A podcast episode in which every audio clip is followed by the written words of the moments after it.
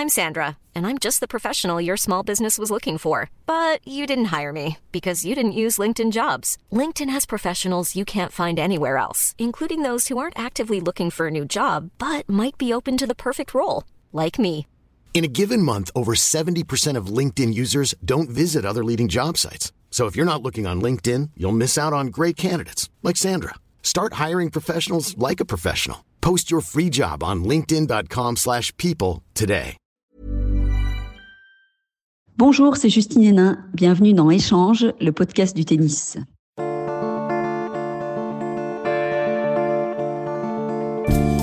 La première fois que je l'ai vue, j'avais 9 ans et elle 13. C'était sur les bords du lac d'Annecy l'été. Elle jouait les Petits Princes, une compétition internationale pour les moins de 14 ans. Elle s'entraînait avec Olivier Rocus, petit et frêle comme elle. Elle avait déjà son sublime revers à une main, et je me demandais comment elle faisait. Dans cet épisode, j'ai voulu qu'on parle de l'immensité de sa carrière, mais pas que. Merci à Kurtz d'avoir rendu possible cette rencontre. Ah oui, je vous préviens, je ne l'ai pas tutoyé. Impressionné sûrement. Je m'appelle Antoine Beneteau. Bienvenue dans Échange. Bonjour Justine Hénin. Bonjour. Merci de me recevoir ici, dans la campagne bruxelloise, dans votre club et votre académie. À quel point ce lieu est important pour vous? Ouais, c'est ma deuxième maison. Hein. J'y passe une grande partie de, de mon temps, de, de mon énergie aussi. Euh, ça fait euh, 14 ans maintenant que j'ai racheté euh, ce, ce, club, qu'on l'a rénové, qu'on y a bah, créé l'académie Justine. Euh, les premières années, j'étais toujours en pleine carrière, donc c'est vrai que j'étais moins moins impliquée, mais maintenant depuis euh, 9 ans, je dirais, je suis vraiment très très impliquée dans la dans la direction, dans la gestion sportive, dans les. Ce qui est important pour moi, c'est surtout d'arriver à faire passer mes valeurs. Voilà, c'est euh, tout en s'adaptant parce qu'on est, c'est une académie qui va vraiment du loisir à l'ultra compétition et, et, voilà aux jeunes qui rêvent peut-être un jour de devenir professionnels. Mais donc il faut aussi s'adapter. Moi, ça a été euh, une carrière de tennis de haut niveau. Alors j'ai aussi franchi euh, plein d'étapes et, et, la base du tennis, cette base loisir, est, est tellement importante aussi parce que c'est cette base qui nous permet, euh, voilà, nous les, les, les, professionnels, ceux qui ont pu en, voilà, euh, en faire leur métier, bah, c'est cette base qui nous permet de faire ça. Et ça, pour moi, ça a toujours été très important. De,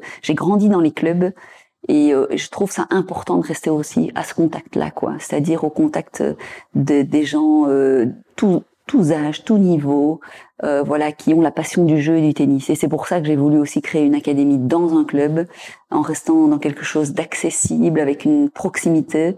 Et voilà, tout simplement, ma motivation, c'est essayer de, de, transmettre quoi, euh, l'expérience que j'ai pu acquérir, apprendre de mes coachs, apprendre des jeunes. Je suis passionnée par euh, par le, oui, par, par la jeunesse et l'éducation. Euh, j'apprends beaucoup à leur contact aujourd'hui. J'ai moi-même euh, des enfants qui sont euh, plutôt petits, mais euh, ouais, c'est une aventure, quoi. Pouvoir les guider de toute façon à leur projet sportif, quel qu'il soit, parce que tous ne deviendront pas des champions. Il faut être lucide, et c'est ça que j'aime, quoi. C'est déterminer aussi euh, le projet de l'enfant et essayer de l'accompagner, voilà, tout au long de, de, de, son parcours. On sent dans ce que vous dites l'importance de la notion du temps. Mm. Vous parliez du tennis loisir. C'est à ce moment-là où les où les passions naissent mm -hmm. au moment de l'enfance. C'était comment le temps de l'enfance pour Justine Hénin? Ah, c'était énormément d'heures passées sur les, les, cours de tennis. Je, je, beaucoup de choses vont revenir autour du tennis dans mon enfance et du sport de manière générale parce que euh, c'est vrai que bah, je rappelle toujours que j'ai eu la grande chance de, de, grandir avec deux grands frères qui ont 7 ans et 9 ans de plus que moi, qui étaient vraiment mes, mes dieux, qui faisaient du foot et du tennis tous les deux, qui avaient une patience incroyable, ils m'emmenaient partout, ils acceptaient toujours de jouer euh, avec moi quand ils avaient fini leur match. Et donc, c'était une époque, oh, je vais pas faire ma vieille et dire euh, c'était mieux avant. Hein. Je sais que c'est sensible aussi ça, mais euh, mais c'était quand même une une époque où il y avait moins de sollicitations permanentes. C'est-à-dire que quand un enfant avait une certaine passion, et moi c'était le cas pour le tennis, il allait dans un club. Moi, j'avais la chance d'avoir. on vivait vraiment en plein centre d'une petite ville de 5000 habitants, qui était assez dynamique. Et je traversais la rue, un petit parc. À 5-6 ans, mes parents me laissaient aller toute seule. Et puis j'allais rejoindre euh, mes copains euh, et je passais ma journée là-bas. Hein. On connaissait la, la, vie dans les clubs où euh, on se consacrait à fond à ce qu'on aimait faire, quoi. Et le temps passait comme ça, les journées, l'été, ça ressemblait à ça, quoi. Je, je, je mangeais là-bas, mes parents me voyaient pas de la journée. C'était vraiment quelque chose de, de, de fantastique. Aujourd'hui, forcément, il y a beaucoup plus de sollicitations, donc les les, les enfants font beaucoup de choses différentes, sont sur tous les fronts. Euh, et donc c'est vrai que ce rapport au temps est totalement différent. Et ça, c'est ce que ouais, je retiens beaucoup de mon enfance par rapport à tout ça, c'est euh, d'avoir eu le temps de prendre des choses. Le sport avait une très très grande euh, importance dans notre famille, purement dans le loisir. Mon papa était pas mal sportif aussi. Ma maman était une, une a été professeure de français et d'histoire. C'était une vraie intellectuelle. Elle était un peu aux antipodes de tout ça, mais avec mes frères, euh, voilà, avait une dynamique. Ma petite sœur elle-même s'y est mise par la suite, donc tout tournait beaucoup autour de ça, quoi. Et donc on passait nos week-ends à aller voir mes frères au foot, et puis moi je jouais au foot aussi. On allait sur les tournois de tennis. Voilà, c'était plutôt ça l'ambiance familiale. Et Justine c'était aussi quelqu'un de très scolaire, parce que c'est vrai que j'adorais l'école.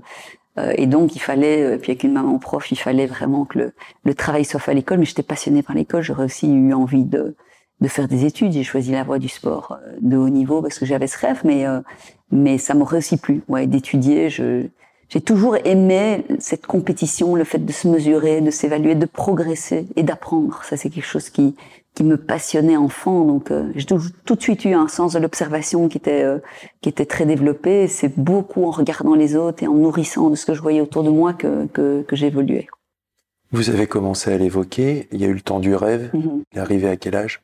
Oh, très tôt, 5 ans, entre 5 et 6 ans, je dirais. Euh, très simplement, et en même temps, c'est difficile de dire. Pour moi, il n'y a pas eu un moment, mais mais c'est clair que pour moi, Roland Garros à la télévision, euh, c'était quelque chose de le, le, bruit de la balle, le, le, le, bruit des glissades sur la terre battue, euh, l'image, voilà, l'ambiance familiale devant Roland Garros à la télévision, c'est quelque chose qui m'a, je pense, qui a marqué beaucoup de gens, qui continue à marquer énormément d'étudiants aujourd'hui en période de blocus, etc. Mais moi, en tant qu'enfant, on était passionné de tennis à la maison, et donc, ouais, et c'était Steffi Graf et Stéphane Edberg, quoi. Et c'est vrai que je les ai vus. Bon, on parle des années 87, 88, donc. Euh, euh, j'ai vu Steffi Graf et Stéphane Edberg à Roland Garros à la télévision, ça m'a inspiré. J'allais m'enfermer dans, dans la chambre de notre appartement familial, j'avais leur, leur poster euh, au-dessus de mon lit. Et puis je, jouais la finale de Roland Garros dans le petit espace de, ma chambre et euh, je me jetais sur le sol de ma chambre, je levais les bras au ciel comme si j'avais gagné Roland Garros. Je, je, répondais aux questions des journalistes et donc c'était vraiment, j'étais en fait déjà très très fort dans dans un outil que j'ai voilà conscientisé plus tard, qui était la visualisation en fait. Et ça, ça partait vraiment du, du rêve, quoi. Donc c'était un rêve. Euh, c'est toute la discussion que j'ai avec pas mal de jeunes au sein de l'académie aussi. Ah, je rêve de devenir numéro un, je rêve de ceci, je rêve de cela. Mais qu'est-ce qui est vraiment au fond des tripes et qu'est-ce qu'on qu'on vit et qu'est-ce qu'on nourrit en fait? Parce qu'un rêve, enfin en tout cas moi le mien, je l'ai nourri tous les jours, quoi, quotidiennement. C'était, je voilà, je, je me projetais. C'était alors ça paraît un peu dingue, hein, à 5-6 ans, euh, c'est pas habituel. voilà, comment peut-on savoir à 5-6 ans ce qu'on veut faire de, de sa vie? C'est un peu comme une, une vocation, comme ça, une mission. C'est presque difficilement explicable, mais ça m'a habité très très tôt. quoi. J'ai réussi à concilier voilà l'école et, et ma passion et mon rêve pour le tennis longtemps. Puis après, j'ai dû faire des choix, mais euh, j'ai consacré une très très grande partie de mon enfance et de mon adolescence et puis de ma vie future à cette passion. Pour moi, c'est devenu un métier, mais à la base, c'était taper dans la balle, c'était sentir euh, ce besoin de précision, ce, ce besoin de dépassement, euh, voilà, c'est ces, ces sensations physiques, ce mouvement, euh, voilà, c'est quelque chose qui m'a qui m'a nourri très très tôt. Est-ce que ça se concrétise ce rêve avec des rencontres? Et là je veux parler d'une rencontre avec Carlos Rodriguez. Oui, bien sûr, oui. Mais bien sûr, je je quand je allez, je porte un regard sur le passé, sur mon, sur mon parcours. Je parle beaucoup de ce rêve, effectivement, de départ. Et puis, je parle énormément des rencontres aussi, parce que on a beau, bon, on est dans un sport individuel, euh, donc c'est, vrai que c'est une vie très difficile, parce que vous avez beau être entouré, vous êtes seul euh, sur le terrain un moment pour prendre des décisions, pour avoir développé votre, votre instinct dans ces moments-là, mais quand même, euh, tout ça n'arrive pas par hasard. Tout, tout cette capacité à réagir sur le cours, c'est tout un travail qui a été mis en place. Ça, c'est une partie de la chose. Et puis, c'est la confiance aussi que vous pouvez développer. Et ça, je pense que c'est quelque chose de très important. Euh, et la rencontre avec Carlos à l'âge de 14 ans, ça a été un, quelque chose qui a changé énormément de choses dans ma vie en termes de, de confiance en moi, euh, de conviction profonde que j'allais pouvoir y arriver. Je crois que j'avais cette conviction au fond de moi.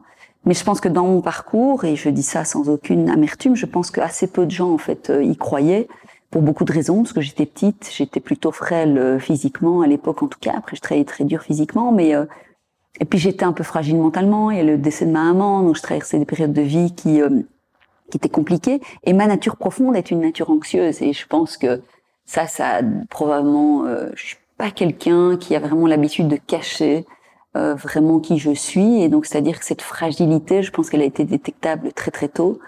Mais moi, j'ai toujours utilisé, essayé d'utiliser cette fragilité comme une force en me disant, mais cette fragilité, elle me permet de me remettre en question, en fait, et de douter. Je pense que le doute fait énormément avancer.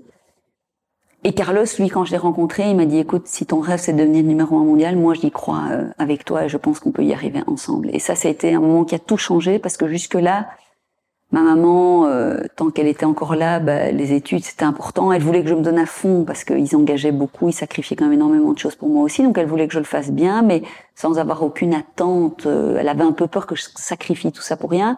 Mon papa, je pense, aurait aimé faire du sport aussi à un certain niveau. et, et, donc je crois qu'il avait envie euh, mais il avait un peu peur aussi pour moi et, au fond de lui était tellement anxieux que je n'y arrive pas, que c'était un peu compliqué. La fédération qui y croyait à moitié, les agents, enfin beaucoup de gens. Et puis Carlos, lui, euh, il a remis, il a balayé un petit peu tout ça sans le vouloir, sans le savoir en tout cas à ce moment-là. Je pense qu'il a détecté des choses en moi et, on a commencé à faire un duo euh, incroyable. Mais ce duo est devenu incroyable parce qu'il y a une confiance, voilà, qui s'est installée et je crois qu'on voit aujourd'hui à quel point c'est difficile pour les joueuses de s'installer dans des relations de confiance avec des coachs, et les coachs probablement sont en partie, une grande partie responsables aussi. Mais moi, j'ai eu cette chance d'avoir quelqu'un qui m'a toujours parlé vrai, voilà, de manière très très authentique, honnête. Il avait des discours très durs, et j'étais prête à les entendre. Et à partir de là, il m'a fait travailler d'une certaine manière, et, la confiance qu'il m'accordait me permettait de me, libérer. On a traversé des moments difficiles aussi, mais ça a été vraiment un moment dans ma carrière qui a changé beaucoup de choses. Oui, vous dites, j'ai lu une interview, Carlos adoptait parfois une attitude dictatoriale, mais j'en avais besoin. Il faisait mon éducation, devait me remettre sur le bon chemin. Mhm. Carlos était un emmerdeur, un intolérant et un intransigeant. Mais je savais qu'il croyait en moi, ce qui n'était pas le cas de beaucoup de gens à l'époque, parce qu'on me trouvait trop petite, trop fragile ou pas assez costaud. Comment vous pourriez décrire votre relation? Ah, c'est euh, probablement que j'en aurais encore parlé différemment il y a cinq ans d'aujourd'hui. Aujourd'hui, on, voilà, Carlos est, passe la plupart de son temps en Chine, mais on se voit euh, deux à trois fois par an et euh, forcément notre, notre relation a encore évolué parce que aujourd'hui on est d'adulte à adulte. J'ai ma vie euh, de femme, ma vie de famille. Quand on s'est connus, j'avais 14 ans. Donc forcément, imaginez voilà toute la toute la différence. On est presque 25 ans plus tard maintenant, et donc c'est c'est toute cette beauté aussi que je voilà que j'aime euh, quelque part regarder et analyser aujourd'hui. Euh, notre relation à l'époque, c'est clair que quand on, s'est connus, quand on a commencé à, à collaborer ensemble, j'ai même pas envie de dire collaborer, presque envie de dire vivre en fait, parce qu'il est la personne pendant des années qui j'ai passé la plupart de mon temps. Je sortais une période de vie deux ans auparavant, ma maman était décédée. Mon papa euh, euh, faisait tout ce qu'il pouvait pour gérer ses quatre enfants et forcément la situation n'était pas facile. Le tennis, euh, quand on, on parle de, de, d'un jeune qui veut devenir un athlète de très haut niveau, euh, dans un domaine qui est très médiatisé, où il y a pas mal d'argent, ben, on peut imaginer aussi que pour un parent, euh, tout ça est extrêmement compliqué à gérer. Donc voilà, j'étais dans une situation où familialement, c'était compliqué.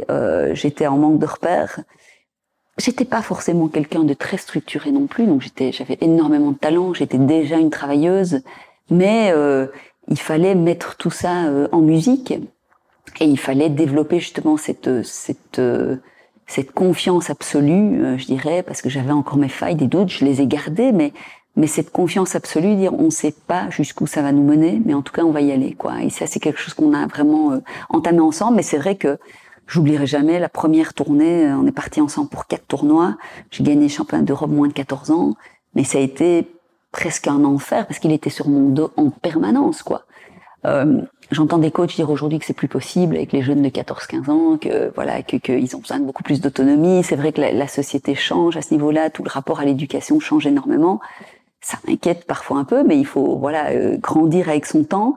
Mais on était, oui, dans un rapport où euh, il me montrait le droit chemin, quoi. J'avais pas mes raquettes étaient pas prêtes ou j'avais pas ma bouteille d'eau pour arriver à l'entraînement. Ça m'est pas arrivé souvent. Ça m'a blessé sur le coup. Il me renvoyait, j'étais à l'internat à ce moment-là au tennis études, il me renvoyait dans ma chambre, quoi. J'allais faire mes devoirs et je reviendrai le lendemain si j'étais dans de meilleures dispositions. Mais voilà, mais j'étais réceptive à ça. Il y a des jeunes à qui ça ne parle pas. Moi, j'étais quand même, je suis quelqu'un d'assez convenant. Euh, donc ce rapport à une forme d'autorité, euh, peut-être dans une période de ma vie où j'étais en manque de repères, était vraiment nécessaire. Oui, j'en ai besoin, je l'assume encore totalement aujourd'hui. Euh, quand on dit oui, mais on peut y arriver avec quand le talent est là, on peut y arriver avec plein de personnes différentes. On peut certainement pas n'y arriver qu'avec une seule personne, mais je pense pas qu'on peut y arriver avec avec tout le monde non plus, parce que, en tout cas, à mes yeux, évidemment, c'est pas une vérité absolue. Euh, la, la, la, c'est une c'est une relation, voilà, la relation coach-joueuse, voilà, et, pour moi ou coach-joueur, quand on voit très grands champions qui restent très très longtemps avec leur mentor et qui ont une fidélité, si on prend des Federer, des Nadal, des Djokovic, Serena aussi, euh, d'une certaine manière, évidemment, sont quand même des gens qui ont duré quoi avec les avec euh, leur entourage. Et donc ça, je pense qu'on on construit dans cette relation aussi quelque chose qui, dans les moments de doute, nous ramène voilà à quelque chose d'essentiel aussi qui est l'humain euh, et moi, euh, voilà, être en phase, euh, en tout cas en termes de valeur, même si parfois ça a été dur. Hein, je pense que c'était pas facile pour lui d'être extrêmement dur avec moi, mais il savait que j'en avais besoin à cette période-là de ma vie. Après, notre relation évidemment évolué. Il a respecté le fait que je prenne de l'âge, que j'ai mes, mes, mes, propres, voilà, mes propres nouvelles convictions, un nouveau regard sur certaines choses. Mais cette relation comme de confiance et d'écoute, elle est restée. J'ai apprécié. C'était Séverin Lutti qui disait de, de, de Roger euh, dans une interview que je trouvais magnifique, qui disait mais là une grande force de Roger aujourd'hui, c'est que il sait qu'on a, enfin il accepte qu'on ait encore des choses à lui dire. Il est encore ouvert à ces choses-là et je pense que ça c'est essentiel parce qu'on n'a jamais fini d'apprendre et de progresser quoi. Vous devez euh, avoir affaire à ça peut-être avec votre académie. Je trouve que ça a un lien avec ce que vous venez de dire. Il y a des parents qui sont coachs aussi. Mm-hmm. Sûrement parce que l'enfant a besoin de se sentir bien et en mm-hmm. confiance dans ce monde que vous décriviez qui est, qui est pas facile. Quand est-ce que ça devient un frein C'est un, sujet euh, que je vais pas esquiver, mais qui est extrêmement mm. délicat, mais dont il faut parler. Je pense que, et moi j'y suis confrontée, enfin j'y ai été confrontée euh, dans euh, dans ma vie à moi évidemment. J'ai été, j'ai vu beaucoup de choses sur le circuit et j'y suis confrontée aujourd'hui à travers l'académie. Je pense d'abord qu'il y a une première chose, c'est qu'il n'y a aucun parent qui est formé pour ça. Je crois que euh, il y a probablement encore beaucoup de choses à faire pour accompagner les parents. C'est une euh, optique que nous, nous avons vraiment choisie ici au sein de l'académie. Je sais qu'il y a des académies qui sont beaucoup plus dures par rapport à ça, mais je crois qu'on ne peut pas aujourd'hui en 2020 euh, se dire les parents à leur place et les oui c'est un idéal ça évidemment et et idéalement, il faut que chacun puisse trouver sa place dans un projet comme ça. Et on sait que c'est très difficile. Pourquoi Parce qu'il y a beaucoup d'émotionnel? Le vrai danger, c'est quand il y a la projection, voilà, des, des, des, des parents. Mais il n'existe pas que dans le sport de haut niveau. Combien de jeunes font les études euh, que leur papa ou leur maman euh, a pu faire dans le passé pour répondre à des attentes? Je pense que ça n'existe pas que dans le sport de haut niveau. Ça, dans un monde, en tout cas comme le tennis, ça prend des proportions énormes. Pourquoi? Parce que l'investissement financier aussi est très très important. Et donc, je crois qu'il y a beaucoup de problématiques euh, euh dans, dans, dans, dans ce débat. Enfin, pas, beaucoup de problématiques. Il y a des problématiques, il y a beaucoup de choses à dire dans, dans ce débat, euh, effectivement. Mais pour moi, le plus grand danger, c'est la projection. Quoi. Un autre, euh, une autre chose à laquelle les parents sont confrontés, pour laquelle parfois ils doivent être très présents, c'est que ben, des Carlos Rodriguez avec ce niveau d'engagement et de et d'honnêteté euh, par rapport à, leur position dans le projet, euh, c'est pas à tous les coins de rue non plus quoi. Et donc, euh, je pense que trouver des coachs qui sont euh, passionnés, qui sont là pour les, bonnes raisons, voilà, qui, sont prêts aussi à s'inscrire dans, la durée, mais ça va dans les deux sens. Et aujourd'hui, on sent que ça devient de plus en plus dur parce que le niveau de confiance, je pense, a, baissé, mais aussi parce que les jeunes et les parents aussi ont de plus en plus de mal, mais je crois que c'est lié à la société dans laquelle on est, à on parlait du temps tout à l'heure, à investir sur du long terme, quoi. Ça, c'est un grand défi. Aujourd'hui, c'est arriver à faire comprendre aux parents qu'on travaille pour le futur, on travaille avec des jeunes qui ont euh, entre 12 et 18 ans, mais vous imaginez bien qu'entre entre 12 et 16 ans, on est dans une période charnière en termes de développement euh, du jeune et donc il y a des étapes qu'on peut pas brûler et on est dans un domaine qui se professionnalise davantage de plus en plus tôt ce qui me fait peur euh, personnellement, et donc je, je garde. il faut s'adapter évidemment, mais euh, d'autant plus que les carrières s'allongent, et donc il faut être prudent par rapport à ça. Et donc ça c'est un vrai défi. Euh, et je dirais qu'il y en a beaucoup des défis. Arriver à ce que chacun reste à sa place, collaborer, communiquer. Je crois beaucoup au dialogue. Il y a des coachs avec qui vous pouvez rien faire. Il y a des parents aussi avec qui vous pouvez rien faire parce qu'ils sont sur une autre planète et qu'ils ont des attentes qui sont impossibles parce que eux, leur enfant, bah, c'est leur enfant. Euh, et, et, forcément, dans une académie, par exemple, on travaille avec beaucoup de jeunes et on a des convictions aussi. Mais je pense que tant que cette euh, communication persiste, mais on sait que c'est le sujet le plus euh, difficile aujourd'hui dans, dans, dans, la formation, c'est arriver à, à, travailler ensemble. Je dis toujours aux parents, on peut pas travailler sans vous parce que vous connaissez bien mieux votre enfant que nous. Mais je pense qu'on connaît mieux le tennis que vous. Et donc, si on arrive à accepter cette limite et à, à vraiment à ce que chacun connaisse son rôle au sein du projet, alors on peut obtenir certaines choses. On voit que ça fonctionne dans certaines circonstances, mais ça dépend aussi du degré de, sagesse et de recul que le parent est prêt à prendre par rapport à ça. Euh, donc vaste débat euh, où on voit de tout, mais je peux comprendre, je suis maman aussi maintenant, et je peux comprendre ce, ce besoin euh, voilà protectionniste aussi qu'ont les parents, d'autant plus quand il y a beaucoup de sacrifices familiaux derrière, parce qu'il y a des histoires incroyables. Moi-même, mes, mes, mes, parents, mes frères et sœurs, quelque part, ont, ont, sacrifié sans doute des choses aussi au profit de ma carrière. Donc, c'est souvent même un projet familial. Et donc, c'est des vies un peu à part, quoi. Ça, c'est clair. Alors, ça n'en fait pas quelque chose de négatif, ce que je dis là. Il y a de très belles choses à, à en sortir, mais que chacun puisse trouver sa place au sein de ce projet-là est quand même, euh, et, et, la pression parfois familiale, justement, sur le jeune, elle est aussi à mesurer et à gérer pour l'enfant. Et c'est un sujet qui me passionne, où j'ai pas toutes les réponses, mais où on a en tout cas, nous, ici, cette conviction qu'on doit le faire ensemble. Ça, c'est sûr. J'ai envie d'évoquer avec vous le temps de votre carrière. Oui. Sept titres du Grand Chelem. Mm -hmm une Fed Cup, médaille d'or aux Jeux Olympiques. En termes d'émotion, mm -hmm. qu'est-ce qui a été le plus fort? Mm. ah, C'est toujours euh, très difficile de comparer les moments, évidemment. Il y a, et puis il y a des émotions différentes dans un parcours. Euh, je dirais que la, la première victoire à Roland Garros, forcément, est quelque chose de particulier, qui est même encore difficile à décrire aujourd'hui. C'est un peu cette, euh, ce moment où cette balle de match se joue. Euh, on est un et où je gagne Roland Garros à 21 ans. J'ai expliqué le, le, voilà comment je rêvais dans, dans, ma chambre. J'avais fait la promesse à ma, enfin pas la promesse à ma maman, mais j'avais eu la chance à l'âge de 10 ans d'aller à Roland Garros avec elle, d'être tout tout près du cours pour voir finalement Steffi Graf perdre contre Céleste 8-6 au troisième. Mais voilà, j'avais dit à ma maman un jour je serai ici sur ce cours et je gagnerai quoi. Et elle m'avait regardé un peu d'eau comme ça, elle m'a dit mais oui ma puce, l'air de dire euh, bon c'est bien de rêver mais quand même quoi. Euh, et donc ce moment où ça se passe, oui, forcément, il y a, euh, voilà, je, je, une forme de connexion en tout cas. Je suis, j'ai des croyances, pas toujours encore très claires à tous les niveaux, mais euh, je, je suis pas, euh, voilà, j'ai plein de doutes à ce niveau-là. Mais là, c'est vrai qu'il y a eu, par rapport à ces moments du passé, par rapport à, à cet échange-là, il y a eu une connexion très très forte par rapport à ce que j'avais vécu avec ma maman là-bas. Et donc c'est, c'est une seconde comme ça, presque euh, indescriptible. Et puis j'étais très jeune, 21 ans, c'est très très jeune en fait. Hein. Aujourd'hui, on parle de de Goff euh, à l'âge qu'elle a. Enfin, c'est et même à 21 ans, voilà, on n'a pas le niveau forcément. Je pense qu'il y avait déjà pas mal de maturité, mais c'est une seconde à la fois tellement euh, brève et, et, et, en même temps éternelle.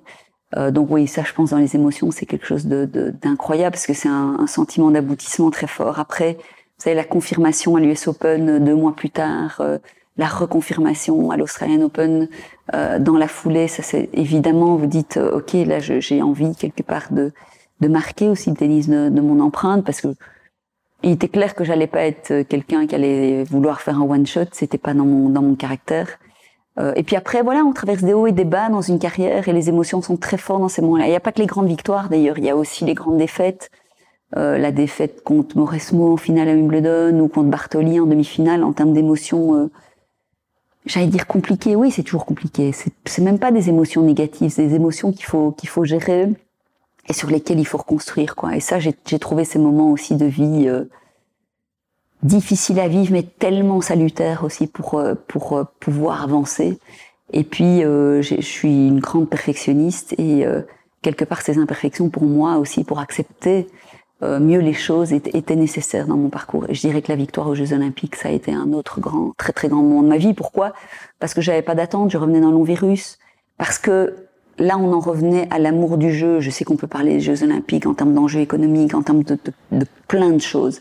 Mais si on prend, moi en tout cas, l'expérience que j'ai vécue dans le village olympique, en voyant des athlètes de plein de disciplines qui sont, euh, voilà, qui, qui gagnent pas leur vie, quoi, à travers le sport, qui sont là pour juste leur passion, l'amour du sport et, et, toute cette communion. Ouais, j'ai, alors bien sûr, il y a du dopage, bien sûr, il y a beaucoup d'argent, bien sûr, on peut parler de plein de choses, mais moi, ce que j'en retiens, en tout cas, c'est, ce sentiment-là. C'était m'entraîner sur la piste d'athlétisme à faire des 400 mètres, forcément très très loin de l'allure des athlètes, mais avec ces athlètes qui m'encourageaient Et là, il y a, voilà, il y a, on a l'impression de, de, mieux se comprendre, de, voilà, moi qui suis dans un sport individuel, vivre cette dynamique aussi de délégation belge, ça a été un moment incroyable. Et puis, ouais, battre Miskina en étant mené 5 ans en troisième, forcément, ça c'est des émotions de, toute une vie. Donc, euh, mais je dis souvent que c'est c'est tout le parcours que je retiens et c'est l'aventure humaine aussi. C'est un petit regard euh, avec mes proches. C'est voilà, c'est se prendre dans les bras à la suite euh, d'une lourde défaite ou bien d'une magnifique victoire. C'est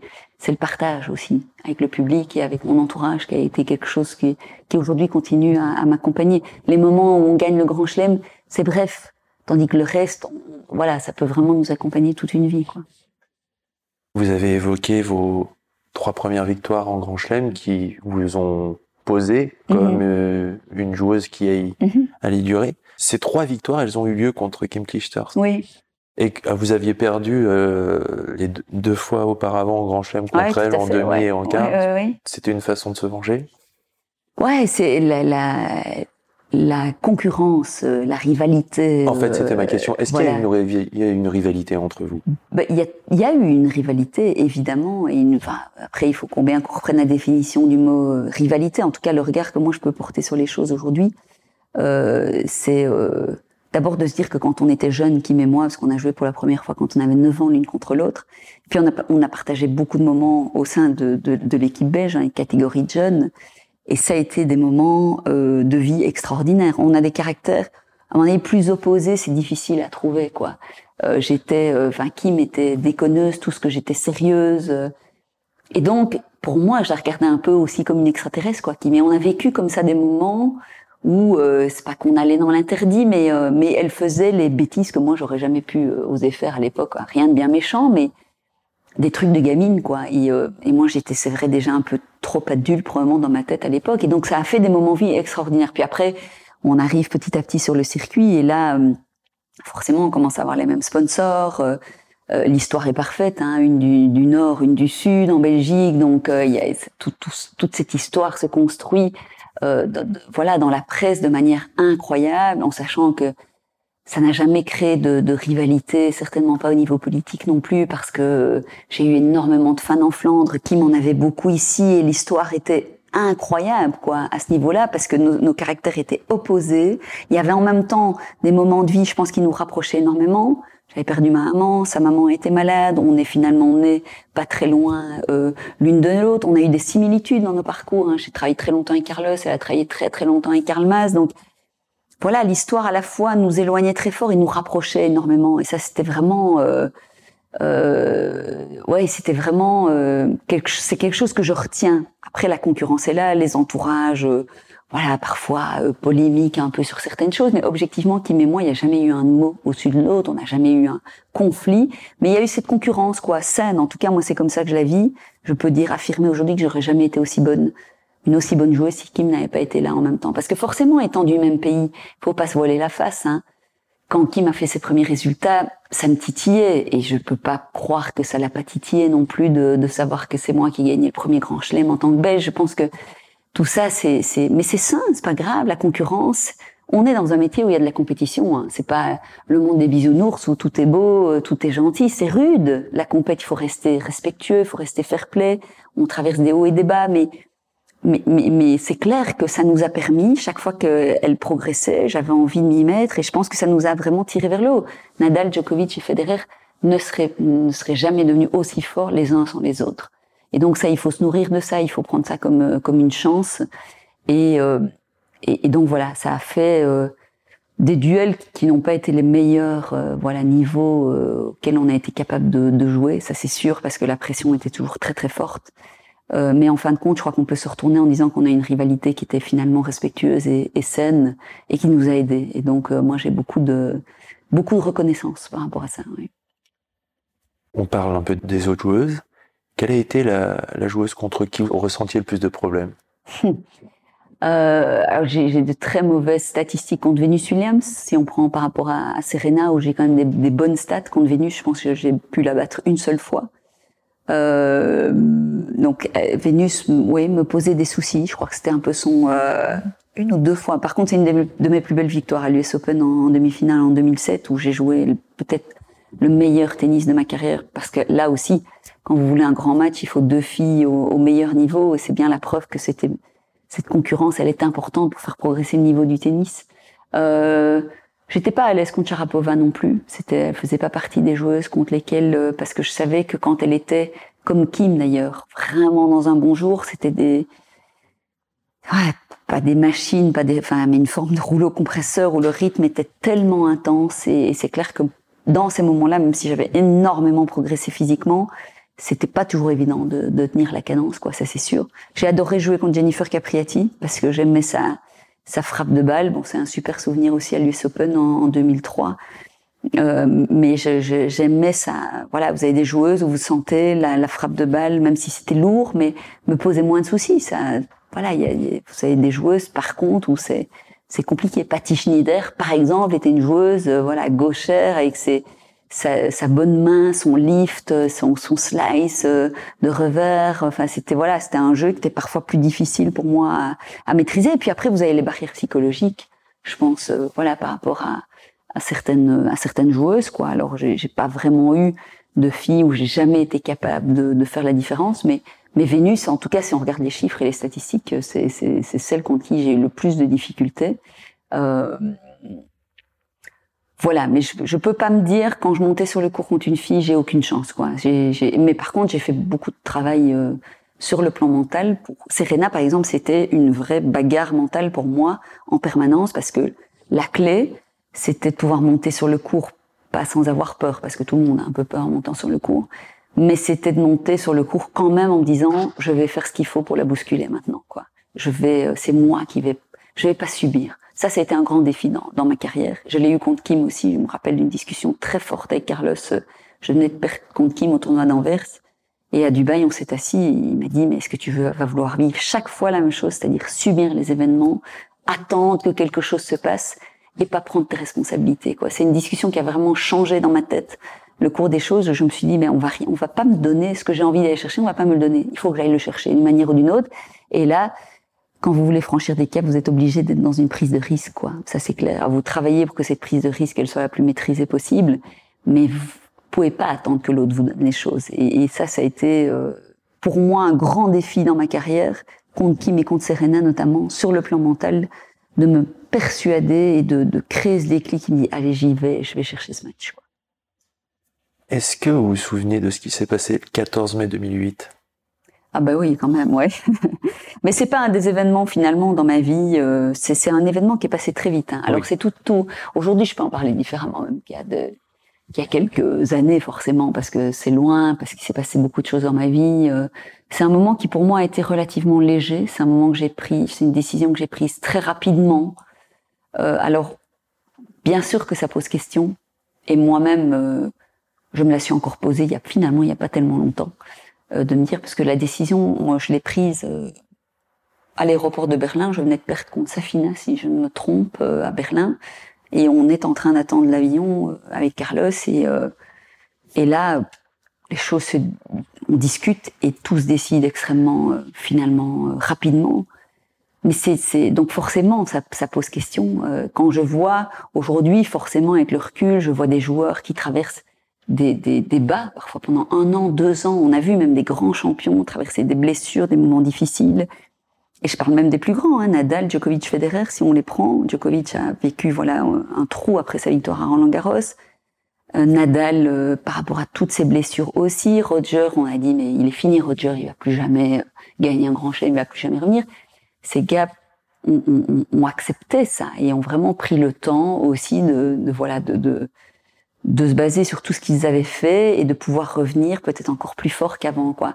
Bah moi j'en ai pas été capable mais pour beaucoup de raisons qui sont euh, finalement assez euh, simples, c'est que j'étais euh, épuisée mentalement, je pense tout simplement. Je, je crois que j'ai fermé énormément de tiroirs de ma vie personnelle au profit du, du tennis. Voilà, j'étais pas quelqu'un d'équilibré à l'époque, c'est-à-dire j'avais totalement rangé ma vie personnelle je voulais pas voir mes douleurs du passé, je voulais pas voir tout ce qui avait pas été réglé, je voulais pas voir mes, mes, mes voilà, tout, tout, bah, tout ce que je voulais régler pour vivre sereinement finalement à l'avenir. Et c'était très, très difficile, ça m'a paru trop difficile à combiner avec le tennis, rouvrir ces tiroirs, prendre du temps pour moi pour souffler. Il faut savoir que j'ai été j'ai vécu à 3000% pour le tennis depuis mes 6 ans, quoi. Euh, et donc j'ai été très extrême dans, dans, ma manière de vivre les choses. Il y a une autre raison aussi, c'est que mon, mon gabarit, euh, enfin voilà, j'ai eu des années très très intenses où j'ai énormément travaillé physiquement avec Pat Etcheberry, c'est une autre rencontre en Floride. Et quand on a pris aussi cette décision d'aller travailler avec Pat, quelque part au fond de moi, je savais aussi que j'allais euh, un peu raccourcir ma carrière parce que c'était un travail extrêmement intense, mais je me donnais une chance d'aller chercher mes objectifs. Si j'avais continué à travailler comme je travaillais, c'est-à-dire bien, mais sans prendre ce risque supplémentaire sur le plan physique, j'aurais eu très très peu de chances de pouvoir rivaliser avec les meilleures joueuses puissantes sur le circuit. Donc on a décidé de choisir un cap à ce moment-là. Mais l'histoire montrait aussi que mon corps allait s'user plus vite, ça c'est clair, euh, parce que voilà, le, le physique est ce qu'il est, le gabarit est ce qu'il est. Et donc, j'étais lucide quand même par rapport à ça. Quand j'étais plus jeune, je rêvais de jouer au moins jusqu'à 30 ans. Et puis voilà, la vie, euh, bah, les raisons physiques que je vous explique, et puis la vie euh, a fait que euh, à ce moment-là, j'ai vraiment eu besoin de souffler. Je pensais que c'était pour toujours, parce que j'étais vraiment heureuse de tout ce que j'avais fait dans le monde du tennis. Euh, j'ai aussi, ma sœur a vécu euh, une épreuve personnelle extrêmement compliquée euh, six mois avant que je décide d'arrêter. J'étais pas là parce qu'on avait décidé, j'étais que j'irais en tournoi malgré tout. J'ai gagné Masters contre Sharapova après un plus long match de ma carrière.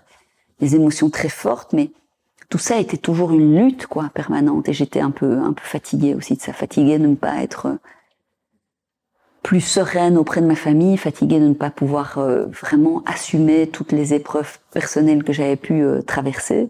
Et donc voilà, ouvrir les tiroirs, faire un travail sur moi.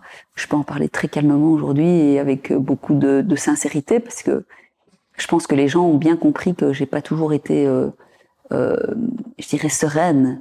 Et pour moi, pour ma vie future aujourd'hui en tant que maman et puis pour toute ma vie de femme à venir, c'était le moment pour faire ce travail-là. Mais ça, j'en étais pas encore consciente à l'époque. Hein. Je peux en parler aujourd'hui.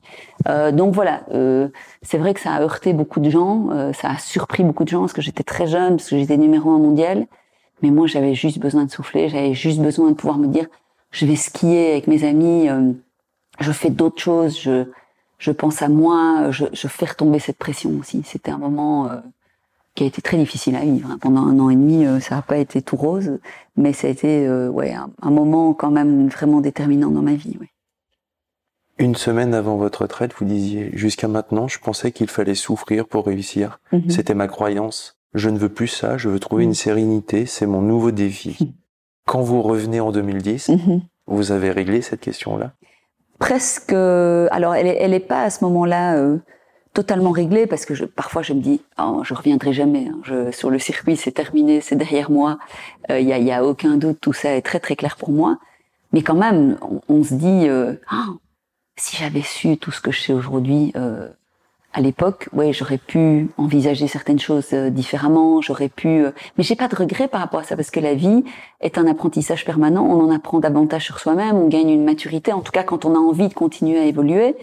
Et c'est mon cas voilà, euh, mais, mais, je me dis, waouh, quand même, si j'avais su une partie de ce que je sais aujourd'hui, euh, voilà, à l'époque, ça aurait été quand même fantastique de pouvoir euh, le vivre autrement. Une grande partie de, de, ce que je dis là, oui, était, était réglée. Donc, c'est-à-dire, j'ai voulu revenir sur le circuit, et je pense que je suis revenue sur le circuit dans un autre état d'esprit. Donc, je, je, voulais revenir en étant plus équilibré. Ça, c'est clair. Je, je, pense que, d'ailleurs, mon rapport avec Kim avait pas mal changé quand on s'est retrouvé sur le circuit. Je, premier tournoi, c'est à Brisbane, je perds la finale contre elle, 7-6 au troisième, et je sors de ce match, et avec Carlos, on, on se dit, mais c'est quel match, quoi. Là, j'ai tout donné, quoi. Kim a tout donné? C'était un moment merveilleux, quoi. J'aurais pas pu le vivre, ça, dans ma première carrière. Une défaite comme ça, en ressentir ça, même Carlos, quelque part. Ressentir ce, ça, presque cette fierté d'avoir joué cette finale de cette manière-là j'acceptais ma défaite parce que j'étais j'avais joué contre Kim qui dans l'instant là à ce moment-là avait été plus forte que moi et j'y ai trouvé vraiment une, nouvelle forme de, de, beauté aussi dans ces moments-là. Donc euh, euh, et puis je me suis quand même vite rendu compte en jouant la finale à l'Open d'Australie que physiquement j'étais plus vraiment la, la joueuse que j'étais quand même dans ma première carrière et que les choses allaient pas être si simples que ça. Mais je l'acceptais à ce moment-là. Je pense que je suis revenue dans cette deuxième carrière avec euh, un super état d'esprit, avec euh, des objectifs, avec des, intentions. Je crois que quand je me blesse à Wimbledon, euh, quand je tombe et que je me blesse au coude contre Kim en huitième, je pense réellement au fond de moi que peut-être pour la première fois, je suis peut-être partie pour gagner Wimbledon, quoi. Je le ressentais au plus profond de moi-même, quoi. Et puis il y a cette blessure euh, terrible, évidemment, mais que j'ai réussi à accepter. Je me déchire euh, ligament au niveau du coude, euh, tendon, enfin, voilà. Il m'écarte des, des cours pendant six mois. J'essaye de revenir. Les médecins sont assez pessimistes. Je reviens en Australie, je voilà redéchire tout ça, je me reblesse. Et là, les médecins, en tout cas une grande partie des médecins me dit que, que c'est fini. Et là, et là quelque part, j'accepte et je me dis euh, quel message il faut voir finalement derrière tout ça. Ça, je l'ai peut-être pas encore. Enfin, je me suis dit euh, peut-être pour la première fois, il faut pas tout essayer de comprendre. J'aime bien tout essayer de comprendre parce que j'ai ce besoin absolu. Mais parfois, en fait, voilà, il faut accepter ce qui vient. Quoi. Et là, j'étais tout à fait euh, lucide. Mais c'est vrai que j'ai pas de regrets par rapport à cette deuxième carrière. Je suis très contente d'être revenue, d'avoir vécu le circuit d'une autre manière. Ça a été un peu trop court, forcément. Mais cette blessure, je me suis dit, euh, voilà, quelque part, c'est qu'elle me, elle me dit quelque chose aussi, quoi. Et, euh, et je suis rentrée d'Australie et euh, mon grand-père a vécu sa fin de vie. Il est décédé 15 jours après ma, ma, retraite définitive. On a pu passer 15 jours où on a partagé beaucoup de choses. Et puis juste après son décès, je rencontrais Benoît qui est, qui est devenu mon mari, le papa de mes enfants. Peut-être que je l'aurais jamais rencontré si je m'étais pas blessée, si j'avais pas arrêté. Donc je, je, pense que la vie envoie aussi parfois des signes et qu'il faut les accepter et que c'est comme ça quoi et que ça amène sur d'autres choses. Donc j'ai pas de en fait, j'ai aucun regret par rapport à tout ça. J'ai eu besoin d'analyser, de, de, comprendre, évidemment, euh, pour pouvoir avancer sereinement par rapport aux choix que j'ai pu faire, euh, parfois qui étaient des choix très impulsifs. Je suis, je, je, peux être dans certains pans de ma vie euh, extrêmement impulsive et, et dans d'autres pans de ma vie extrêmement réfléchis, mais où c'en est maladif et où j'arrive pas à prendre des décisions. Bon, le 14 mai 2008, ça a été rapide. Quand j'ai décidé de revenir, ça a été une décision assez rapide. Et puis après, bah, ma blessure, voilà, là, j'avais pas à choisir. Et peut-être que c'était de ça dont, dont j'avais besoin, quoi. Vous disiez que si vous saviez aujourd'hui ce que vous savez, vous viveriez peut-être une carrière différente ou des choses différemment? Est-ce que Kim, quand elle revient aujourd'hui, c'est ça qui l'anime? Peut-être, euh, c'est difficile à. On n'en a pas parlé, on on n'a pas échangé depuis euh, sa décision de revenir, parce que Kim et moi aujourd'hui, si on, se croise, on va certainement se croiser euh, ben, à Roland Garros, ce sera la prochaine échéance. On va avoir énormément de plaisir à se croiser. On va probablement se parler beaucoup plus de nos enfants que, que tennis.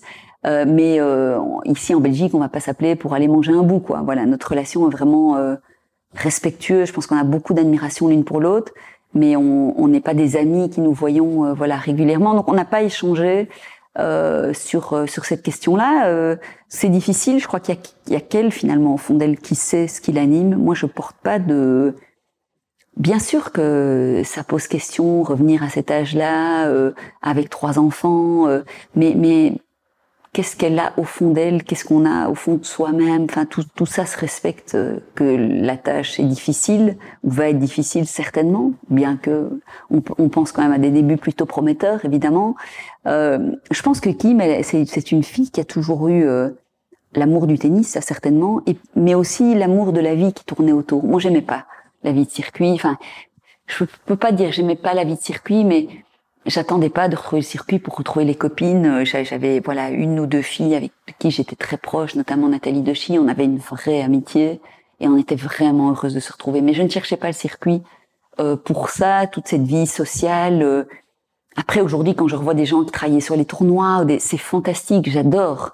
Euh, mais je ne cherchais pas, voilà, à développer vraiment des, des relations à l'époque. Euh, tout comme la notoriété, voilà, était quelque chose de difficile euh, à gérer pour moi. Je l'ai accepté parce que quand on choisit une vie, on prend euh, tout ce qui va avec. Évidemment, j'ai joué le jeu le mieux possible. Jouer le jeu, il y a rien de, de il y a rien de malsain ou négatif quand je dis ça, mais j'ai accepté ce qui était mon, mon, métier, qui au départ était un jeu. Et puis après, il y a eu beaucoup d'enjeux, voilà, variés. Et donc, eh ben, il faut accepter ces règles-là. Mais mais je crois, elle aimait, elle aimait vraiment être là, la vie de voyage euh, et euh, et la compétition aussi. Et donc je, je pense qu'il y a ça qui l'anime aujourd'hui, c'est voilà, c'est retrouver peut-être cette adrénaline. Euh, ouais, j'imagine que c'est une partie de une partie de l'explication. Et puis effectivement, les carrières s'allongent. Euh, et donc, euh, bah, des filles ou des ou des hommes qui euh, qui ont des carrières beaucoup plus longues, bah, ça donne voilà, ça donne des idées à certains. J'ai beaucoup de d'admiration aux mamans qui reviennent sur le circuit parce que je trouve que c'est ça reste deux rôles extrêmement prenants euh, qui demandent quand même, euh, voilà, un engagement, une attention. Et donc, les, voilà, les mamans qui arrivent à combiner. Moi, j'aurais pas pu le faire, très sincèrement.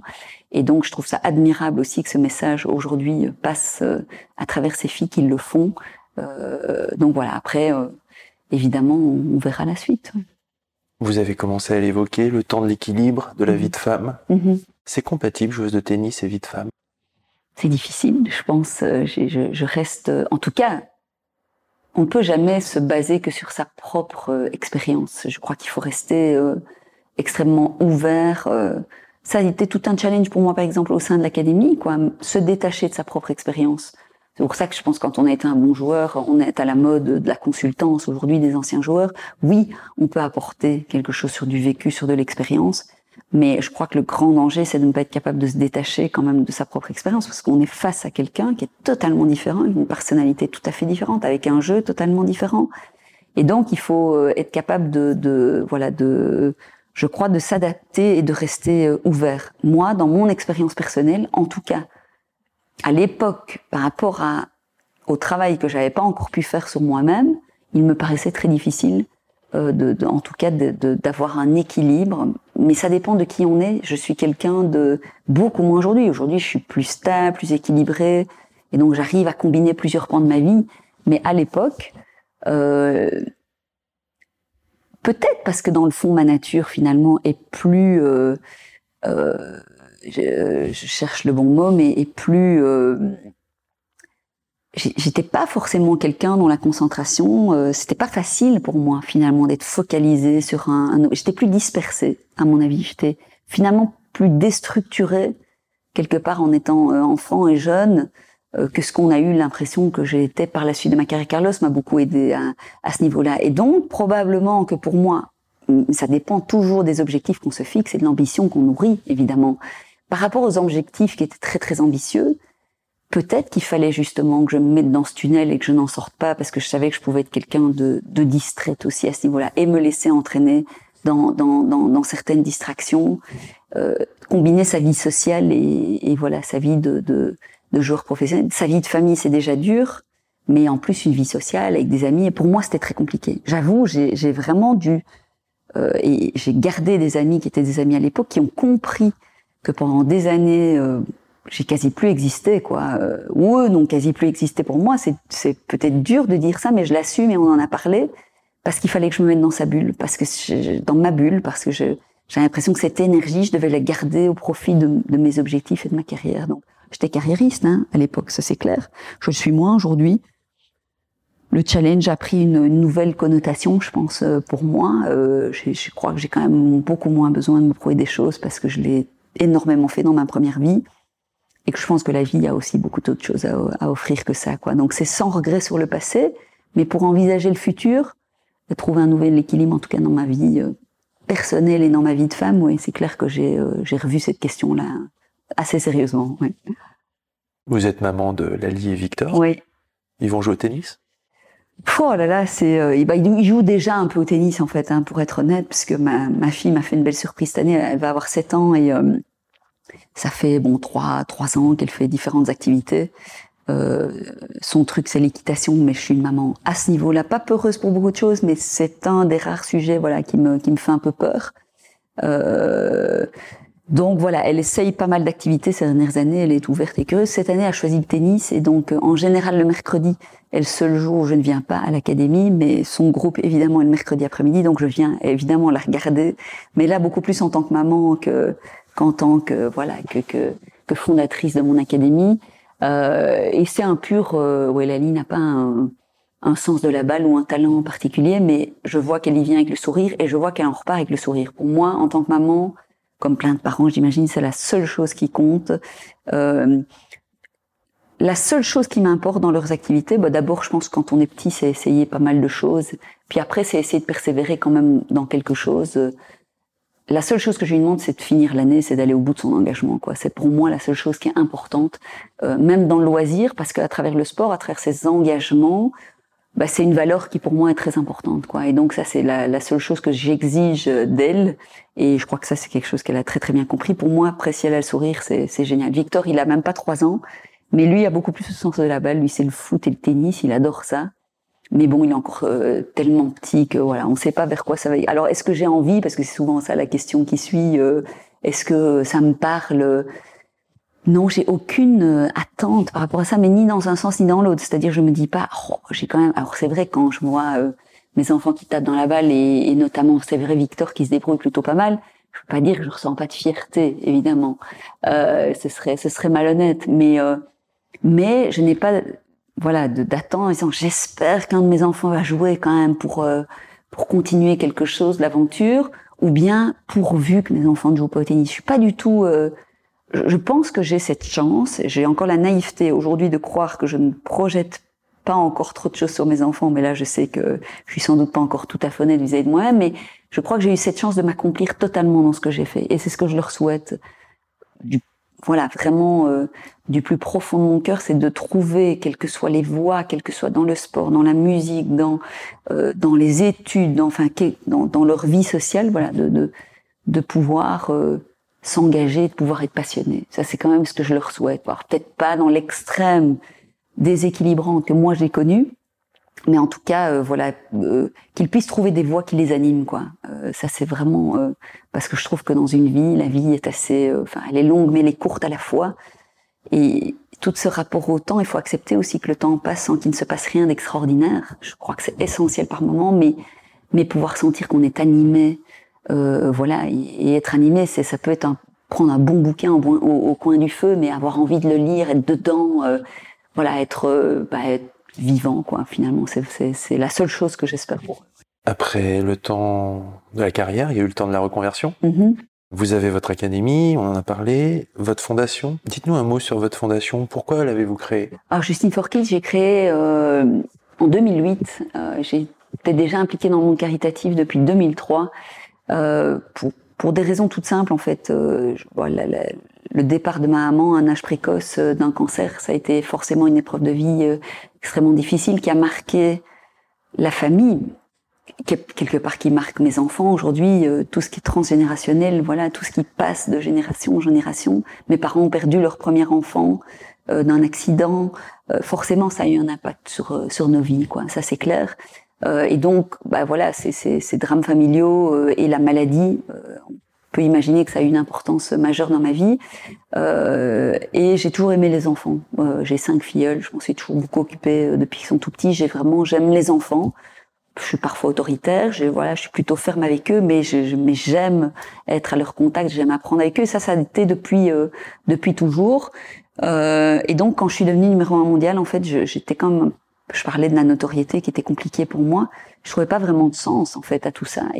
Je me suis dit, il faut que je trouve un sens, quoi. Et là, m'impliquer dans le caritatif au profit des enfants malades, c'est quelque chose qui a été assez, euh, qui, s'est vite nourri en fait en moi. Et donc j'ai, voilà euh, collaboré avec une association, j'ai offert mon nom, ma présence, notamment le lendemain de ma finale contre Amélie Mauresmo à Wimbledon, ma, ma, finale perdue.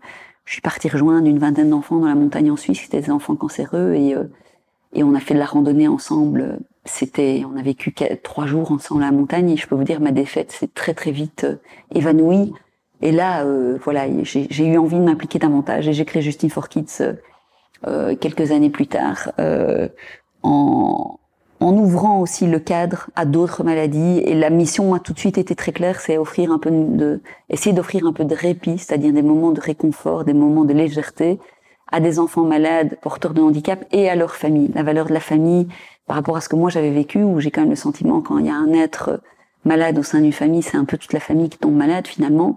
Et donc la question de la fratrie, la question des parents euh, est devenue essentielle. Et donc pendant euh, dix ans, on a euh, organisé toutes sortes d'activités pour offrir des moments de bonheur en fait à des enfants.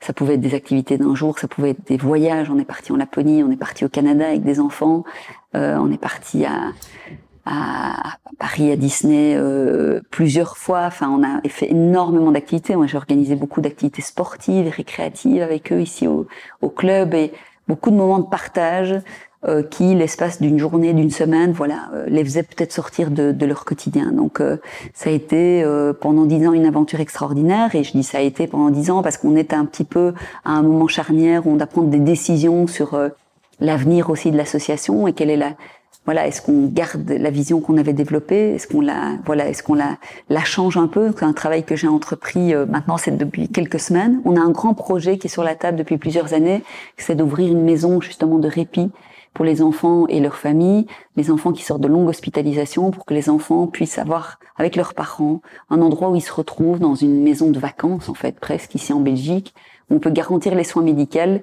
les soins médicaux pardon, et où euh, on pourra vraiment voilà offrir ce moment de retrouvailles entre la famille et l'enfant. Euh, et donc ça c'est un projet, mais c'est un projet beaucoup plus ambitieux. Donc on est en train d'analyser dans les moindres détails pour voir si on va pouvoir pérenniser parce qu'il y a une volonté euh, de, de, pouvoir euh, forcément voir les choses sur du long terme.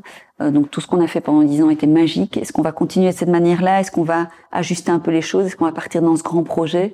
Ouais, des moments il faut un petit peu se, se poser, mais avec cette envie évidemment de continuer à donner. Mon petit bonhomme, euh, dans sa première année de vie, il a été hospitalisé euh, deux fois pour heureusement des choses qui n'étaient pas du tout sérieuses. Mais voilà, j'ai aussi vu des, des, parents qui restaient à l'hôpital pour des choses bien plus importantes et ça, ça a continué à nourrir euh, ben, mon envie. voilà. Maintenant, c'est vrai que il faut continuer à bien s'entourer parce que je peux pas porter mes projets seul non plus. Et c'est toujours le défi en fait dans la vie, c'est les rencontres, les ressources humaines avec qui on a envie euh, de, de, de, partir dans l'aventure. Ça, finalement, je me rends compte avec le temps, je trouve que c'est la seule chose qui est déterminante. quoi. C'est comment on s'entoure dans notre vie personnelle, dans notre vie professionnelle, dans nos projets euh, dans lesquels on veut donner euh, du sens, trouver du sens. Et donc au niveau de l'association, j'en suis un peu là, mais il y a beaucoup d'espoir parce qu'on a recréé un, voilà, un groupe de travail pour le moment et euh, on réfléchit à l'avenir et c'est une étape merveilleuse. Un autre pan de votre conversion, c'est euh, vous êtes consultante pour la mhm. télévision. Oui.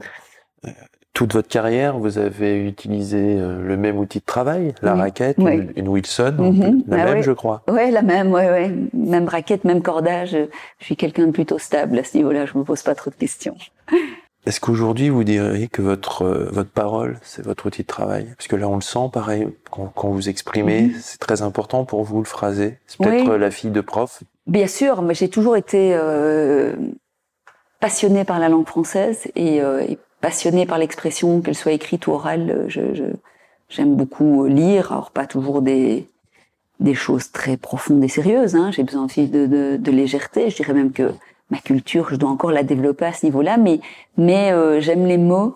Euh, probablement que ça me vient de ma maman, certainement. Euh, quand j'étais petite, j'avais cinq ans, elle montait des pièces de théâtre, elle avait à cœur vraiment, euh, notamment aussi pour euh, pour donner confiance aux, aux filles. C'était vraiment un combat aussi que, que ma maman menait euh, de, de, pouvoir les aider à s'exprimer aussi davantage et, et, et avec les garçons également monter des pièces de, de théâtre assez extraordinaires. Et donc j'allais voir les répétitions, j'écoutais et je rentrais à la maison et je déballais la pièce en entier. C'est vrai que j'ai j'ai une mémoire d'éléphant, euh, tout mon entourage euh, peut euh, en témoigner. Et donc, j'ai, ouais, j'ai développé peut-être, enfin, beaucoup de choses avec elle à ce moment-là, finalement, sans trop m'en rendre compte. Euh, oui, j'aime, l'expression, j'aime, les mots, sans trop y réfléchir. Hein, c'est vraiment quelque chose qui m'a. Euh, j'écris pas spécialement beaucoup, mais mais c'est vrai que voilà, je, pense que ça m'est venu oui, de ma maman très certainement, et ça me, ça me poursuit aujourd'hui. Alors dans les, le métier de consultante, voilà que j'ai un peu choisi parce que c'est vrai que ça prend un petit peu plus d'ampleur maintenant. Euh, il y, a, y, a, le fait que je me sens à l'aise dans cet exercice-là, ça c'est sûr. Il y a euh, l'aventure humaine aussi. J'ai besoin de travailler avec des équipes maintenant. J'ai beaucoup travaillé seule finalement dans ma vie. Et aujourd'hui, j'aime bien euh, être entourée. J'aime continuer à apprendre parce que je continue à apprendre aussi à travers ce, ce métier-là, parce que la télévision est est un autre métier et, euh, et, donc je, ouais j'ai vraiment un cœur de, de, faire des rencontres aussi à travers ces expériences-là et puis c'est indéniable garder un pied dans le monde du tennis euh, parce que c'est un voilà c'est une grande partie de ma vie parce que je pense que j'ai encore des choses à partager à ce niveau-là et à partager et à apprendre je suis curieuse là aujourd'hui j'aime retourner sur le circuit et voir comment le circuit évolue et voir comment euh, les jeunes travaillent euh, différemment que, que nous peut-être par le passé et puis euh, voilà, essayer de faire, de partager justement peut-être mes connaissances du tennis. On est enfin toujours un peu dans la même idée de du partage et de la transmission. Mais pour moi, il faut que ça fasse sens et il faut il faut que je sente que ça ça voilà, il faut que je sente que ça oui que ça que ça a du sens, que c'est utile, que ça a un impact et que ce soit juste quoi. Voilà, je, je pense que parler pour ne pour ne rien dire et être là pour être là, ça me ressemble pas du tout. Donc je voilà, j'essaye de le faire, euh, de rester authentique dans, dans l'exercice. C'est pour moi quelque chose d'important. Et puis euh, il y a toujours ce défi, on en parlait tout à l'heure, euh, qui est de à la fois être capable de partager son expérience, mais aussi de s'en détacher finalement pour rester dans un rôle observateur aussi et, donc de parler vraiment de, tennis et de ne pas ramener les choses à, à soi euh, parce que euh, voilà euh, les joueurs qui vivent ce qu'ils sont entraînés sur le terrain ben on l'aurait peut-être pas vécu de la même manière quoi. Et donc je ça c'est ouais c'est important pour moi d'arriver à garder cette juste distance Est-ce qu'il y a un, un, confrère préféré? Je pense notamment à Fred Verdier. Vous travaillez avec lui. J'ai beaucoup de plaisir à j'ai beaucoup de plaisir, j'ai beaucoup de plaisir à travailler sur France Télévisions, j'ai beaucoup de plaisir à travailler euh, maintenant de manière très récente avec Eurosport et ça va euh, s'accentuer aussi encore à l'avenir, donc j'en suis ravie.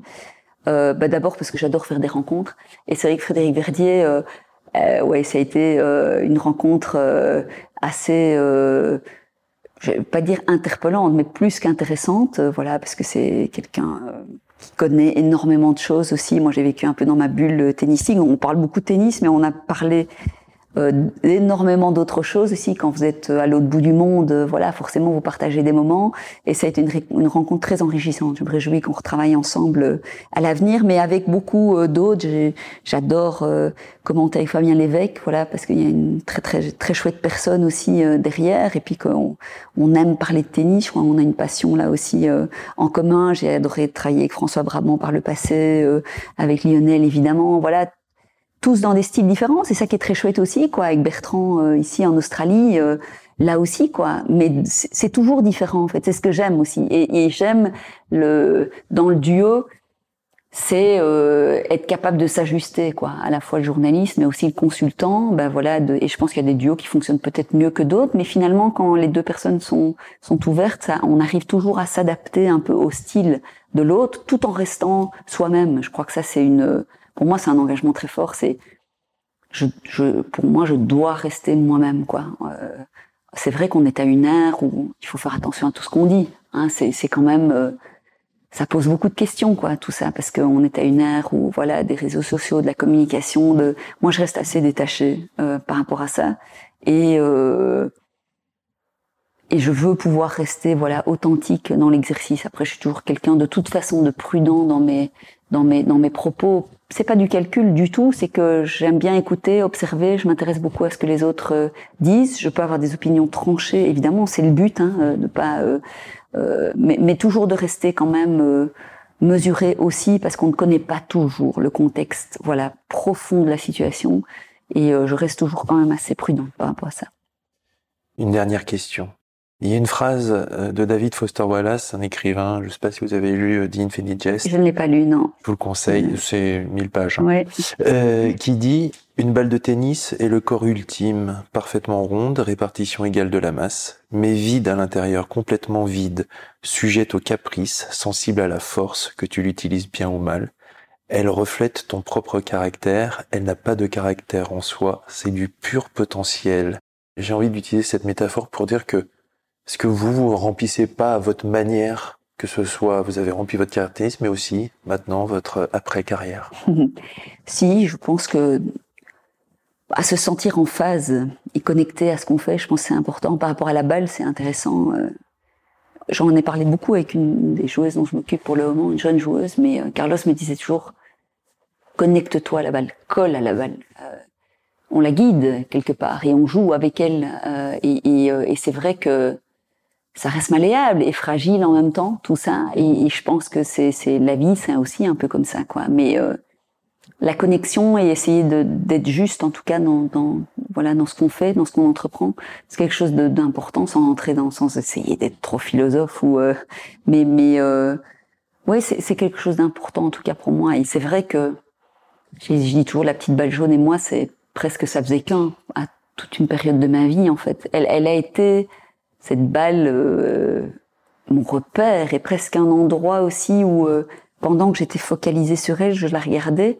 Bah justement, euh, j'oubliais un, un, peu les pans de ma vie qui étaient plus compliqués, que j'avais pas envie de voir à l'époque. Et puis à un moment donné, j'ai dû me libérer de ce regard-là pour pouvoir régler d'autres choses. Et, et en fait, Oui, bien sûr. C'est, euh, je crois qu'il faut remplir, euh, voilà, ça, enfin remplir, en tout cas vivre sa vie en essayant d'être juste. Euh, et, et, quand je faisais corps avec cette balle, c'était juste. Et aujourd'hui, voilà, je la tape encore un peu, hein, de temps en temps, mais j'en ai beaucoup moins besoin qu'avant parce que j'ai énormément d'autres choses à, découvrir. Beaucoup de gens me demandent, ah, tu joues encore beaucoup quand je tape la balle, j'ai du plaisir. Je sens que ça a été une grande partie de moi, mais, mais je n'ai plus besoin de ça. J'ai, en, en, tout cas, cette curiosité de me dire, quand j'ai arrêté le tennis, je me suis dit, c'était une révélation. Je me dis, mais je pensais que le monde du tennis, c'était le monde, quoi. J'étais un peu, euh, ouais, vraiment sur ma planète, hein, clairement, quoi. J'étais extrême. Je me dis, mais, et d'ailleurs, là, je voulais tout faire, quoi. Je voulais tout voir, je voulais voyager partout, je voulais tout vivre. Et c'était dur aussi ça parce que il faut aussi accepter d'être dans l'endroit où on est là maintenant. Mais euh, mais voilà, découvrir le monde autrement, en se détachant de l'image aussi qu'on a eu et qu'on a pu représenter. Voilà, c'est un tout un challenge, mais voilà, la remise en question elle est perpétuelle, mais euh, heureusement d'ailleurs. Merci beaucoup Justine. Merci, c'était un plaisir. Quel plaisir, oui, cet échange dans la campagne bruxelloise où elle m'a reçu juste avant le confinement. Entendre l'une des plus grandes de tous les temps est un privilège. Je suis ravi de le permettre avec échange. D'ailleurs, si ça vous a plu, n'hésitez pas à nous suivre sur les réseaux sociaux et à mettre 5 étoiles sur Apple Podcast. Le succès de l'émission en dépend. À très bientôt pour un prochain numéro d'échange. Et d'ici là, eh bien, prenez soin de vous.